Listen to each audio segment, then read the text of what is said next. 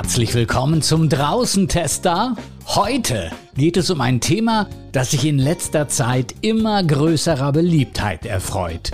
Pilze. Jawohl, raus aus der Hütte, rein in den Wald. Ein absoluter Genuss.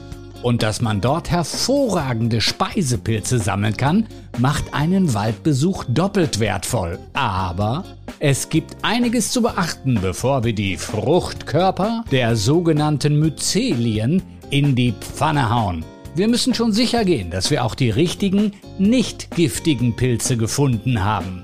Deshalb spreche ich heute mit dem Pilzexperten Dennis Regul in der Schwarzwaldhauptstadt Freiburg im Breisgau. Er ist Pilzsachverständiger, Pilzcoach, Vergiftungsexperte und Arzt. Keine mal ganz so schlechte Mischung in diesem Zusammenhang. Dennis Regel gibt uns in diesem Draußentester ein paar ganz wichtige Tipps rund um das Thema Pilze suchen und finden. Dennis Regel, kommen Sie gerade aus dem Wald Pilze sammeln? Heute ausnahmsweise nicht. Heute komme ich jetzt direkt von der Arbeit in der Vergiftungsinformationszentrale. Im Wald war ich jetzt zuletzt gestern. Vergiftungsinformationszentrale, das hat ja irgendwie auch was mit Pilzen zu tun, wenn ich das mal so sagen darf. Wie kommen Sie denn dazu? Das ist einfach das, was ich jetzt äh, hauptberuflich mache. Ähm, es war mehr oder weniger Zufall. Ich habe damals äh, nach dem Medizinstudium die Stelle gesehen und fand das eben interessant. Ähm, hat eben auch die Schnittmenge eben mit den Pilzen und habe da daher angefangen und es war dann letztendlich auch eine gute Entscheidung. Es war sehr interessant. Ja, reden wir mal über Sie persönlich. Sie haben es gesagt, Sie haben Medizin studiert in Freiburg, glaube ich, sind Arzt, ähm, aber praktizieren äh, nicht, sondern arbeiten an der Uni in Freiburg, denke ich, Uniklinik. Genau, also ich bin da als beratender Arzt äh, tätig, also berate bei Vergiftungsfällen und mache dabei auch eine Facharztweiterbildung zum klinischen Pharmakologen. Was für Fälle sind das, mit denen Sie zu tun haben? Das ist ganz unterschiedlich. Ähm, häufig sind es Kinder, die einfach Seife trinken und oder jetzt zu der Jahreszeit Beeren essen oder eben auch ganz häufig ähm, Leute sich mit Pilzen vergiften. Wie häufig äh, kommt so etwas denn vor? Wie häufig haben Sie mit solchen äh, Pilzvergiftungsfällen zu tun und wie sind da die Zahlen? Stagnieren die, steigen die, sinken die?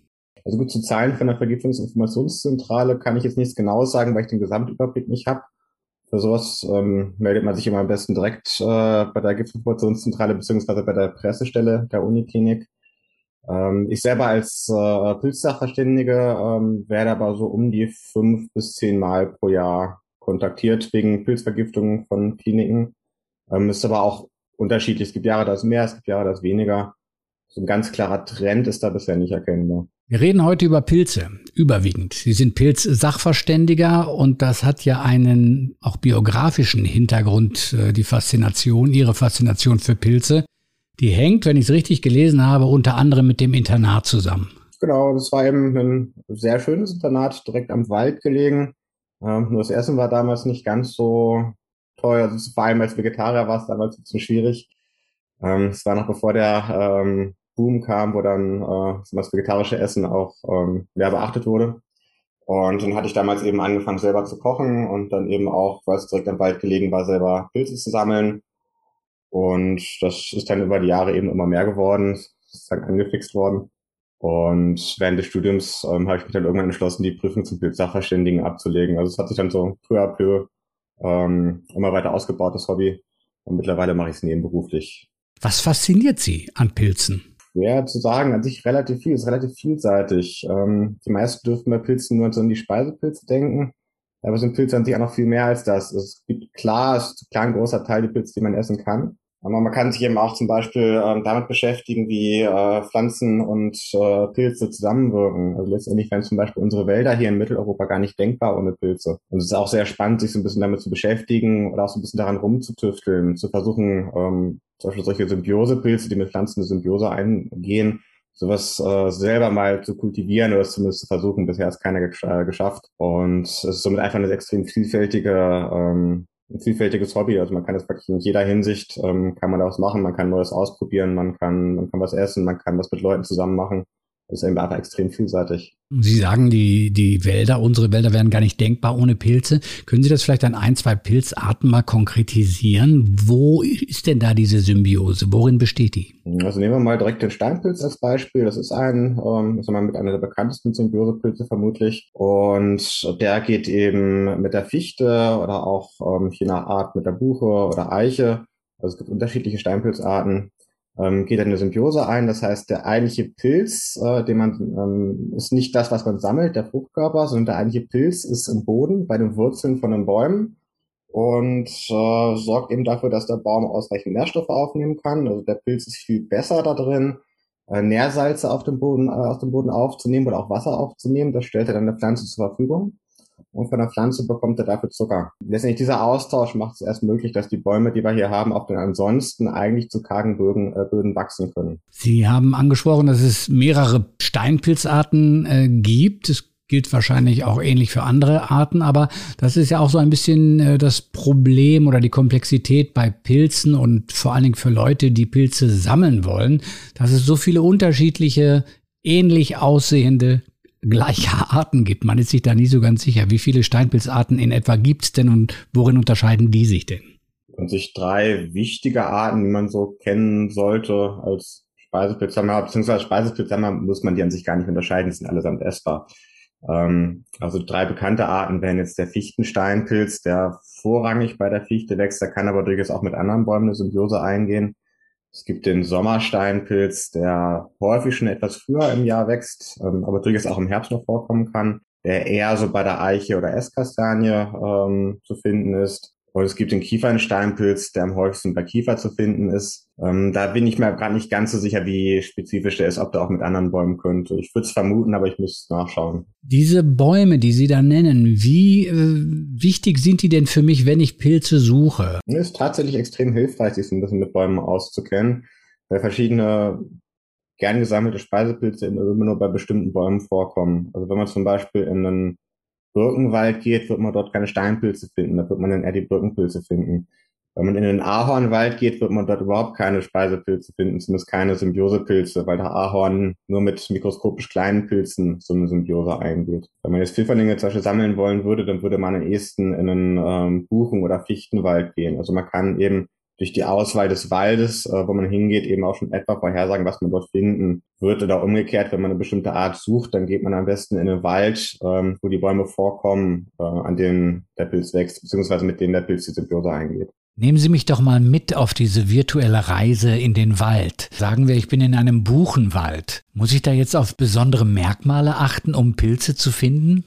Hm, Gibt es tatsächlich mehrere Merkmale, auf die man so ein bisschen achten kann. Zum einen ist es ein bisschen abhängig von, von der Wetterlage, sag ich mal. Wenn es jetzt sehr kalt ist, ähm, sehr feucht ist, würde man eher bei Südhängen ähm, genauer suchen. Ähm, wenn es jetzt sehr trocken und sehr warm ist, eher an den Nordhängen, wo vielleicht mehr Feuchtigkeit ähm, sammelt. Das ist eine Sache, die man da beachten kann. Das andere ist, dass man auch noch auf gewisse weitere Zeigerpflanzen achten kann. Ähm, wir haben jetzt das Problem, dass viele Waldabschnitte sehr stark belastet sind mit äh, Nährstoffen, also vor allem mit Stickstoff. Und ähm, das sind dann Stellen, wo so Symbiosepilze eher schlechter wachsen. Also der Baum geht die Symbiose nur ein, wenn es sich für den Baum lohnt. Und wenn er die Nährstoffe selber leicht aufnehmen kann, geht er eben auch keine Symbiose ein mit den Pilzen. Und deswegen kann man beim Sammeln auf so Brennnesseln achten oder auf den Giersch ähm, oder Brombeeren. Das sind alles so Pflanzen, die sehr stark von viel freiem Stickstoff im Boden profitieren, dann sehr stark wachsen und wenn man Wälder hat, die voll sind mit Brennnesseln, Giersch und Brombeeren, dann muss man da nicht groß suchen, da wird sich eher wenig finden lassen. So kann man es dann auch schon so ein bisschen eingrenzen, wo man am besten hingeht. Und finde ich Pilze, bleiben wir nochmal beim Steinpilz, eher alleinstehend, einer und sonst keiner? Oder, oder ist es so, dass wenn ich einen dort vor mir habe, dass der nächste um die Ecke lurkt? Also meistens gilt da schon der Grundsatz, bei einer steht, stehen normalerweise auch mehrere. Ähm, es muss nicht in jedem Fall so sein, aber es ist häufig so. Ähm, wenn da schon ein Pilz wächst, heißt es, da ist irgendwo ein Baum in der Nähe, mit dem der Pilz eben die Symbiose eingeht. Der Baum hat auf jeden Fall genug ähm, Energiereserven, um mehrere äh, Pilz, also um den Pilz so viel Energie zur Verfügung stell, zu stellen, dass er mehrere Fruchtkörper bilden kann. Und zum anderen zeigt das eben auch, dass der Boden da ja insgesamt geeignet ist, dass da Pilze wachsen, sonst würde der dann nicht stehen, sodass man dann meistens im Umfeld äh, auch noch mehr finden kann. Aber man kann natürlich auch immer mal Pech haben, da steht tatsächlich noch einer. Und bei Speisepilzen, wenn Sie mehrere finden, ist das äh, auch ein Zeichen dafür, dass Sie in den kommenden Jahren dort an diesem Spot wieder Pilze dieser Art finden werden? Oder sind die dann vielleicht irgendwo ganz anders in der Folgezeit? auch abhängig von der Art. Also wenn man Streuzersätze hat, ähm, dann ist es keinesfalls so, dass es im nächsten Jahr wieder da sein muss. Die können dann auch ganz woanders sein. Bei den Symbiosepilzen, die eben Steinpilze oder Pfifferlinge, ist es so, dass die relativ standorttreu sind. Also sie sind halt bei dem Baum, mit dem sie die Symbiose eingehen, ähm, da können sie sozusagen nicht weg. Und deswegen ist die Wahrscheinlichkeit, dass man da die Folgejahre wieder Fruchtkörper findet, relativ groß. Ähm, es sei denn natürlich, der Baum wird gefällt, dann äh, wird der Pilz dort verschwinden. Sie wohnen, Sie leben in Freiburg, Schwarzwald, das hört sich nach vielen Pilzen an. Ja, es ist durchaus keine schlechte Gegend hier, um Pilze sammeln zu gehen. Man hat sowohl den Schwarzwald, ähm, wo man sehr gut sammeln kann. Also das sei denn, es ist eben staubtrocken. Das war die letzten Jahre im Sommer über der Fall, da war dann eher wenig zu finden. Ähm, aber sobald es etwas Feuchtigkeit hat, kann man da sehr gut sammeln. Es gibt auch extrem viele Arten. Also der Schwarzwald ist sehr artenreich. Ähm, nicht nur Speisepilze, auch viele andere Pilze, die man finden kann.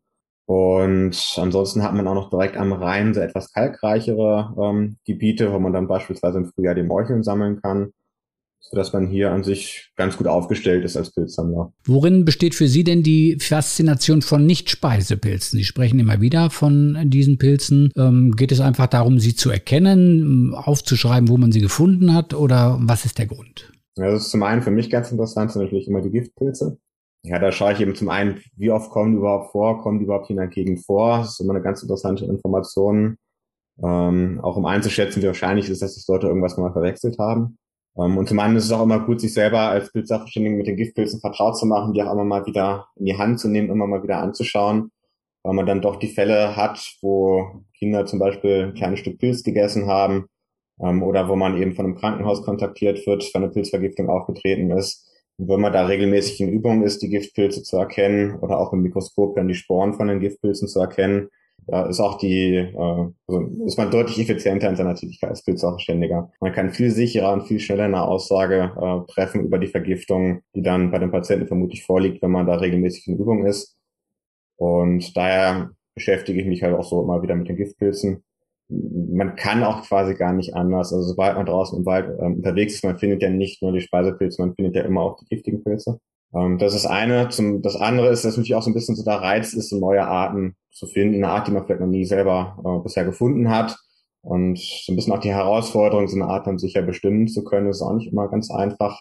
Ähm, so dass man halt auch immer wieder andere Pilzarten sammelt, die normale Menschen eben stehen lassen würden, weil die vielleicht auch viel zu klein sind oder gar nicht appetitlich aussehen, die man dann einfach sozusagen aus dem reinen Interesse, ähm, aus dem Spaß daran, sowas äh, zu bestimmen, sozusagen zu knobeln, welche Art das jetzt ist, ähm, dass man es deswegen dann mitnimmt und äh, eben auch die Zeit aufbringt, das dann zu bestimmen. Wenn Sie einem Anfänger einen Rat geben, welche Pilze er zu Anfang seiner Pilzkarriere sammeln sollte, welche wären das? Als Anfänger sind sich Röhrlinge recht dankbar, weil ähm, Verwechslungen da in der Regel nicht lebensbedrohlich sind.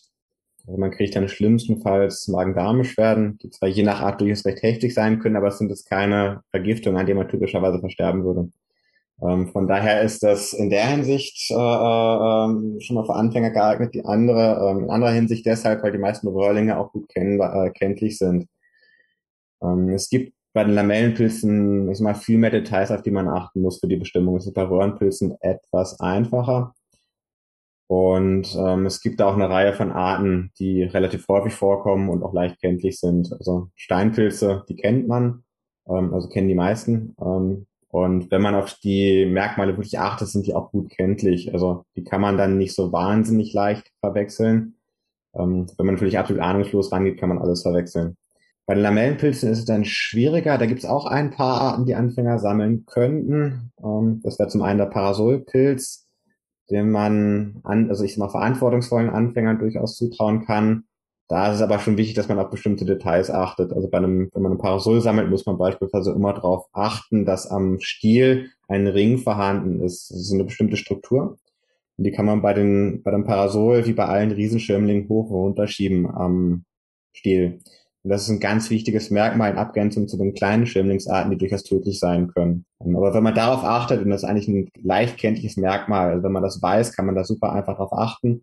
Das ist eine relativ sichere Sache, dass man zumindest nicht bei tödlich giftigen Pilzen landet. Und wenn man dann bei dem Parasol noch darauf achtet, dass eine Natterung am Stiel ist, dann ähm, ja, ist man zwangsläufig beim Parasol. Und das macht ihn dann auch für Anfänger geeignet. Ähm, viele andere Lamellenpilze sind da noch deutlich heikler.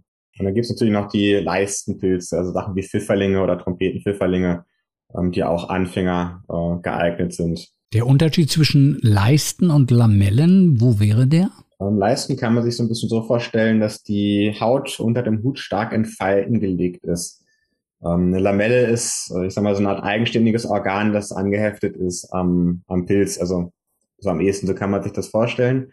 Ähm, daraus resultieren auch so ein paar Unterschiede, wenn man versucht, äh, die Leisten ein bisschen wegzuschieben mit dem Finger. Das klappt in der Regel nicht, weil es eben einfach feste Falten in der, Hut, äh, in der, in der Haut sind. Die kriegt man nicht weg. Ähm, bei den Lamellenpilzen ist es so, dass man die Lamellen häufig ablösen kann, weil das eben sag mal, extra ein eine extra Struktur ist, die leicht ablösbar ist. Wenn Sie privat in den Wald gehen, können Sie mit all Ihrer Erfahrung einen gut aussehenden, schmackhaften Pilz stehen lassen oder muss der in die Pfanne und bin nach Haus? Tatsächlich lasse ich sogar relativ viel stehen. Also zum einen wird man irgendwann auch extrem wählerisch. Also man nimmt wirklich nur noch die frischesten, schönsten Pilze mit weil die Erfahrung auch zeigt, ähm, gerade wenn man häufig bei Vergiftungsfällen konsultiert wird, die meisten Vergiftungen kommen durch zu alte Pilze zustande. Ähm, zum anderen ähm, ist es so, also wenn man etwas länger unterwegs ist, ein paar Stunden, in der Regel findet man dann so viel, wenn man alles mitnehmen würde, was jetzt essbar ist und gut aussieht, da hätte man einfach viel zu viel. Sagen Sie, weil Sie die finden.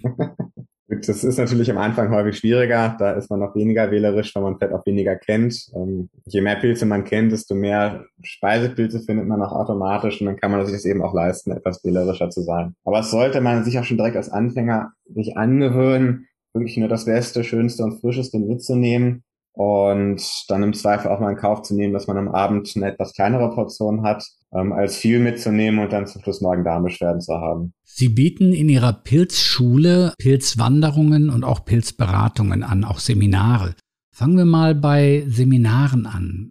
Was genau bieten Sie da an und wer kommt zu Ihnen? Also hatte ich jetzt am Wochenende erst das Einsteigerpilzseminar. Das richtet sich vor allem an Anfänger, die äh, neu anfangen mit dem Pilz zu sammeln. Da lernt man dann eben so die wichtigsten Grundlagen. Also zum einen, welche Formvielfalt es bei Pilzen überhaupt gibt, dass man eben mal einen Eindruck äh, davon bekommt, wie viele verschiedene Arten es gibt, auf wie viele verschiedene Merkmale man da achten muss. Man kriegt dann so ein bisschen das Grundvokabular beigebracht, also wie in den Pilzbüchern die Pilze beschrieben werden, um das auch selber später ähm, verwenden zu können, das Pilzbuch. Man lernt da so ein paar Grundlagen ähm, zum Speisewert einzelner wichtiger Pilzarten. Also ich stelle dann auch so die wichtigsten Arten, die hier vorkommen, vor. Und man kriegt so das ähm, Grundwissen, äh, was die Zubereitung und Haltbarmachung von Pilzen angeht, weil auch da einiges schieflaufen kann. Und man kriegt so ein paar Grundlagen zur Ökologie von den Pilzen vermittelt, eben, dass man selber ähm, schauen kann, wo man am besten sucht. Also eben, dass bestimmte Pilze bei bestimmten Bäumen wachsen zum Beispiel. Und natürlich lege ich auch immer noch so ein bisschen Wert darauf, ähm, dass Leute wissen, was sie tun müssten, wenn eine Vergiftung auftritt. Ja, also dass man letztendlich so alles das zusammen hat, was es dann braucht, um sicher selber Pilze sammeln zu können. Und das ist in der Regel so ein, ein zweitägiges Seminar, das, das Anfängerseminar? Genau, ich biete das als zweitägiges Seminar an. Es gibt auch andere Pilzschulen, die da mehr Zeit für aufwenden wäre sicherlich sinnvoll, aber bei mir ist einfach durch die Arbeit so, dass ich nur zwei Tage an einem Wochenende Zeit habe für so ein Seminar. Und deswegen nehme ich das auch das Einstecker-Intensivseminar. Ähm, man kann aber in den zwei Tagen durchaus das Wichtigste vermitteln. Ja, also man kann da sehr viel von mitnehmen von so einem Wochenende. Wie viele Leute nehmen an so einem Seminar teil und was sind das für Personen, die zu Ihnen kommen? Also es sind so 15 bis 20 Leute, also meist etwas weniger als 20 Leute die dabei sind und es sind die unterschiedlichsten Leute. Es sind sowohl sehr junge Menschen, also Studenten, äh, manchmal sind es auch Rentner oder Rentner, ihre Paare, die ähm, sowas äh, äh, buchen, also sehr unterschiedlich. Auch aus allen Teilen Deutschlands. Es ist nicht so, dass nur die Leute hier aus der Region kommen, sondern teilweise eben auch aus dem Norden oder aus dem Osten Deutschlands. Dann bieten Sie Pilzwanderungen an. Für wen sind die geeignet und Hand aufs Herz? Sie werden doch nicht allen Ernstes den Leuten ihre besten Pilzplätze zeigen. Hm, doch, teils schon, tatsächlich. Ähm, Also die Pilzwanderungen sind an sich für, für jeden geeignet. Also vor jeder Pilzwanderung erzähle ich auch nochmal so ein paar Grundlagen, dass da zumindest die wichtigsten Grundlagen bei jedem vorhanden sind. Und dann wird eben durch den Wald gegangen und alles besprochen, was so gefunden wird. Da sind natürlich Arten dabei, die jetzt für Anfänger eher nicht so geeignet sind. Ähm, also man hat dann halt so einen, so, einen, so einen Mix aus Arten für Anfänger und Arten, die eher für Fortgeschrittene sind. Aber es schadet auch nicht, solche Arten schon mal als Anfänger zumindest gesehen zu haben. Man wird sich dann aber vermutlich als Anfänger eher die leichten Arten merken. Ähm, man kriegt aber, aber zumindest eine ganz gute Übersicht über die Arten, die dann zu dem Zeitpunkt hier in der Gegend so wachsen und kriegt tatsächlich auch gute Stellen gezeigt. Also ich habe schon nicht alle guten Stellen, wo ich regelmäßig, die ich kenne, wo ich regelmäßig mit Leuten hingehe, aber schon einige gute Stellen, wo ich natürlich auch mit den Leuten hingehe. Bei den Meuchelwanderungen ist es sogar so, da kenne ich nicht so wahnsinnig viele gute Stellen. Also da muss ich zwangsläufig den Leuten dann bei der Meuchelwanderung die richtig guten Stellen zeigen. Ähm, aber es ist natürlich immer mit der Bitte verbunden, dass die Leute danach nicht immer wieder dahin kommen. Und das klappt bisher auch ganz gut, dass sich die Leute dann halten und danach eigenständig ähm, neue Gebiete suchen. Wenn Leute im Anfangsstadium Pilze sammeln und ihre überschaubaren Pilzsorten auch glauben zu finden, rät man ihnen trotzdem zu einer Pilzberatung zu gehen oder Pilzschau, um äh, zu überprüfen, ob das auch wirklich alles äh, vernünftig ist, was sie da gesammelt haben und nicht giftig. Wo werden solche Pilzbeschauungen durchgeführt? Wirkt ja manchmal auch etwas schwierig, nach so einer schönen langen Wanderung dann irgendwie noch mit dem Korb irgendwo hinzufahren. Mhm. Ähm, also in Deutschland ist es so, es gibt da keine offiziellen Stellen, das wird dann nicht irgendwie äh, staatlich unterstützt oder so. Es gab es damals in der DDR so ähm, hauptberufliche Pilzberater. Ähm, in der Schweiz gibt es da ein entsprechendes System an Pilzkontrolleuren, die das dann auch regelmäßig anbieten. In Deutschland ist es so, dass das auf letztendlich die ehrenamtliche äh, Tätigkeit von Pilzsachverständigen angewiesen ist. Das ist äh, hauptsächlich über die Deutsche Gesellschaft für Mykologie organisiert. Es gibt aber auch einige andere ähm, Gesellschaften. Es gibt zum Beispiel die Bayerische äh, Mykologische Gesellschaft. Die bilden eben Pilzsachverständige aus. Ähm, auf deren Webseite kann man dann auch einsehen, wo die Pilzsachverständige sind.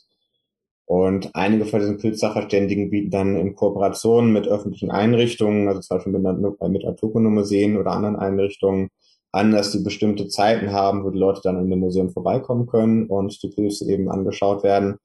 Andere handhaben das so, dass man die äh, spontan eben kontaktieren kann, anrufen kann, fragen kann, ob sie Zeit haben, dass man vorbeikommen kann und dass man dann eben ähm, bei denen relativ kurzfristig auch vorbeikommen kann zumeist. Ja, also es ist sehr unterschiedlich gehandhabt. Man braucht da manchmal auch so ein bisschen Glück, dass ein Pilzsachverständiger gerade Zeit hat. Also es kann durchaus mal vorkommen, dass gerade überhaupt keiner Zeit hat. Und dann mache ich was? Dann das Ganze am besten nicht essen. Ähm, also gerade auf dem Land kommt das häufiger mal vor. Hier in Freiburg selber sind wir relativ gut aufgestellt. Hier gibt es mehrere Pilzsachverständige. Hier hat man eine relativ gute Chancen, zeitnah immer einen Termin zu kriegen. Auf dem Land ist es schwieriger. Ähm, und wenn man sich eben nicht sicher ist, ob das jetzt essbar ist und man noch keinen Pilzsachständiger mehr, Pilzsachständigen mehr erreicht, keinen, keinem die Pilze zeigen kann, sollte man es im Zweifel nicht essen. Also das ist zwar ärgerlich, die Stunden im Wald verbracht zu haben und das Ganze dann nicht essen zu können, ähm, aber es ist allemal immer noch besser, als anschließend äh, im Krankenhaus zu landen mit einer Pilzvergiftung. Und manchmal hat er trotzdem noch die schöne Zeit im Wald gehabt, die frische Luft gehabt. Also man muss das ja auch nicht ganz so negativ sehen. Ist es nicht möglich, Pilze online zu zeigen von einer schönen Webkamera und zu sagen, hallo Herr Kontrolleur, guck dir den mal an? Eher nicht. Also ich würde das zum Beispiel nicht anbieten, also zumindest nicht, wenn die Pilze verzehrt werden sollen. Wenn die Leute einmal irgendwas zuschicken, so nach dem Motto, das wächst in meinem Garten, was könnten das sein, dann mache ich das ausnahmsweise schon mal, dass ich dann bei einem Bild sage, das wird es vermutlich sein. Ähm, aber das ist eben immer mit einer gewissen Restrisiko, äh, mit dem Restrisiko verbunden, dass es doch was anderes ist. Ähm, bei der Pilzbestimmung ist es eben nicht so, dass ein Bild ausreicht. Also das sind häufig sehr feine Merkmale, auf die man achten muss. Häufig muss man den Pilz auch von allen Seiten eben anschauen. Es reicht nicht nur, einen Pilz von oben zu sehen, man muss ihn auch umdrehen. Man muss manchmal Details anschauen, ähm, also wie die Lamellen am Stiel angewachsen sind zum Beispiel, ist häufig auf dem Bild nicht gut zu sehen. Manchmal sind es so ganz kleine Details, auf die man achten muss, so feine Beschuppungen am Stiel zum Beispiel.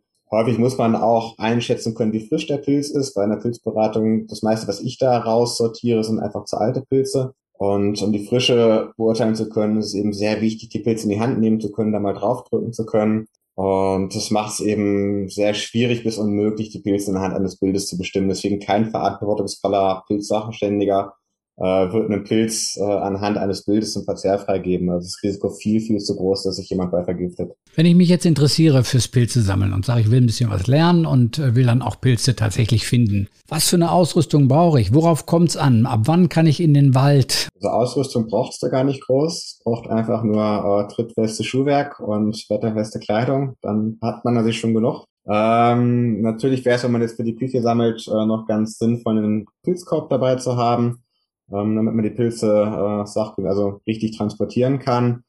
Man sollte da keine Plastiktüten verwenden und eigentlich auch keine Stoffbeutel. Bei den Plastiktüten ist es sogar so, dass da ähm, die Pilze äh, nach dem Weg nach Hause schon schlecht sein können.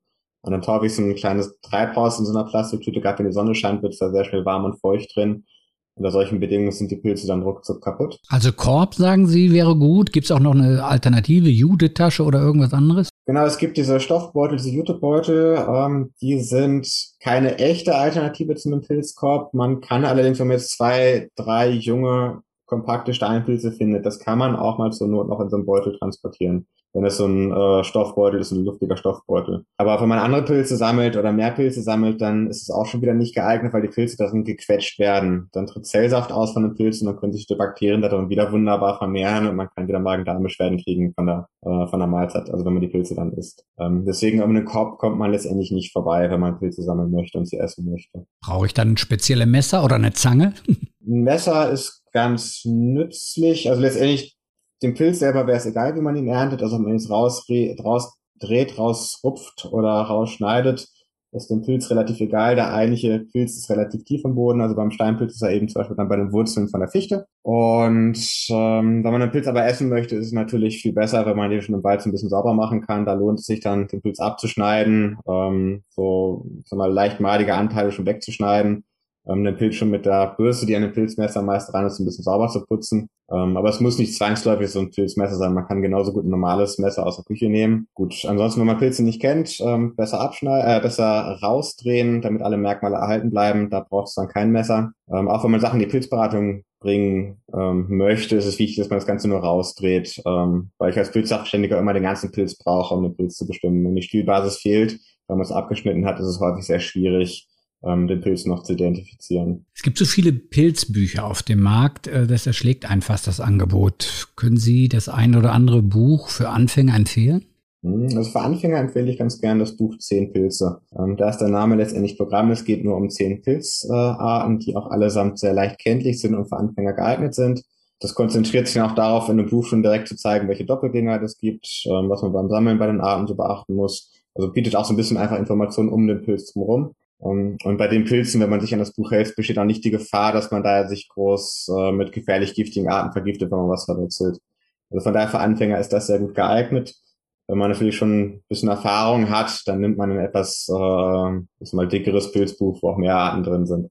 Aber gerade am Anfang ähm, ist so ein kleines Buch mit wenig Arten viel besser geeignet, weil man ansonsten dazu neigt, sich schnell zu überfordern. Sie bieten auch Kräuterwanderungen an, habe ich auf Ihrer Homepage gesehen. Genau, das ist so eine Art, ich sag mal, Spin-off, wenn man so will. Ähm, aber es ergänzt sich auch ganz gut. Ähm, ich hatte in den Jahren zuvor immer den Fall, dass Leute mich gefragt haben, mit irgendwie Pflanzen gesehen haben, was das denn ist. Und da hatte ich immer das Problem, dass ich häufig nicht so wahnsinnig viel zu sagen konnte.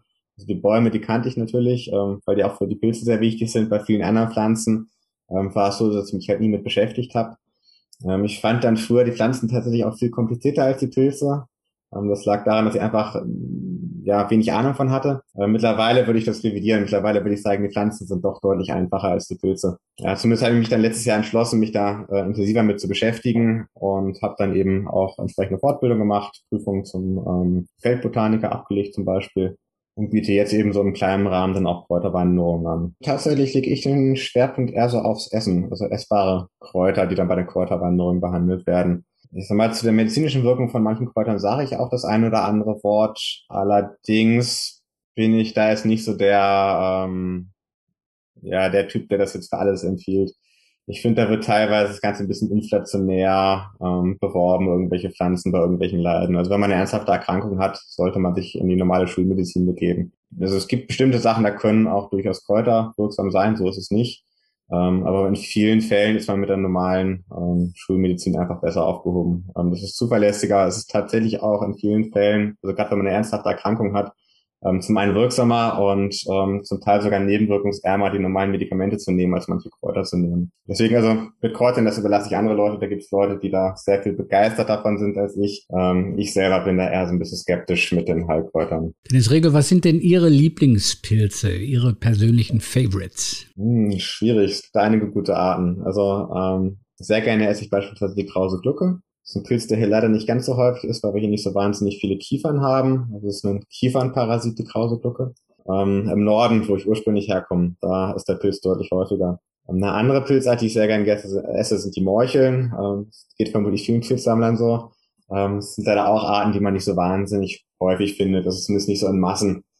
Ähm, aber da freut man sich umso mehr, wenn man mal welche findet und ähm, genießt das dann umso mehr, wenn man sie eben ähm, dann am Abend nach der Wanderung verzehren kann. Ist Ihr Angebot, das Angebot der Pilzschule, äh, immer limitiert auf die Pilzsaison oder geht es das ganze Jahr über weiter? Ähm, also die meisten Wanderungen finden schon immer im Herbst statt. Also es ist aber auch der Zeitpunkt, die meisten Leute, also wo die Nachfrage auch am größten ist. Da wächst das, was die Leute kennen, also Steinpilze, Pfifferlinge und ähnliche Arten.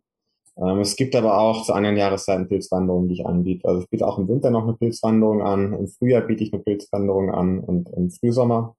Das sind halt andere Arten, die zu den Zeitpunkten äh, äh, wachsen. Nicht unbedingt so die, wie soll mal, bekannten Speisepilze. Man kann aber zu jeder Jahreszeit äh, Speisepilze sammeln. Wer jetzt Appetit bekommen hat auf das Thema Pilze und auch Kräuter, Pilzwanderung, Kräuterwanderung, Seminare, Schulungen, wo findet er sie? Wo kann er am besten nach Ihnen und Ihrem Angebot suchen? Also wenn man äh, nach meinem Angebot sucht, ähm, kann man einfach Pilzschule Freiburg bei Google eingeben, da landet man dann zwangsläufig von meiner Webseite, die Pilzschule Dennis Regel. Es gibt da natürlich auch noch viele weitere Angebote. Ähm, so im Schwarzwald ganz bekannt ist noch die Pilzlehrschau von Björn Bergen. Ähm, das richtet sich, ähm, also mittlerweile hat er auch Kurse für Anfänger, hat ansonsten auch sehr viele Kurse für ähm, etwas fortgeschrittene Leute oder Leute, die sich sehr intensiv mit Pilzen beschäftigen wollen. Ähm, er hat auch entsprechend viel Ahnung, also es ist wirklich so ein wandelndes Pilzlexikon, sag ich mal. Es gibt dann auch noch weiter, also wenn man noch ein bisschen weiter weggeht, äh, noch zahlreiche weitere Pilzschulen. Es gibt äh, den Lothar Kriegelsteiner, ähm, der sehr gute Pilzkurse anbietet.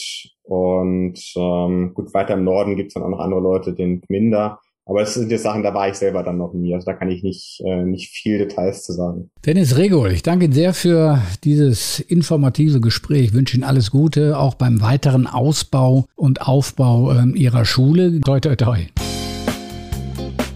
Das war der Draußentester für heute mit meinem Gast Dennis Regul. Der nächste Draußentester kommt bestimmt. Bis dahin, tschüss und ciao, ciao.